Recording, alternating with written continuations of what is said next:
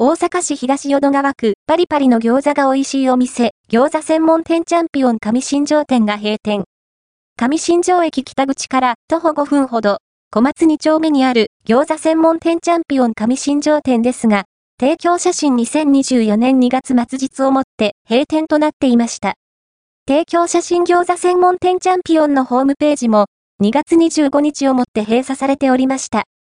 餃子専門店チャンピオンは小ぶりですが、美味しく、パリパリの皮でついついつまんでしまう味。小さなお店ですが、お店でも食べれるし、テイクアウトも可能で、たくさんのお客さんが利用されていました。閉店理由はわかりませんが、ファンも多かっただけに残念ですね。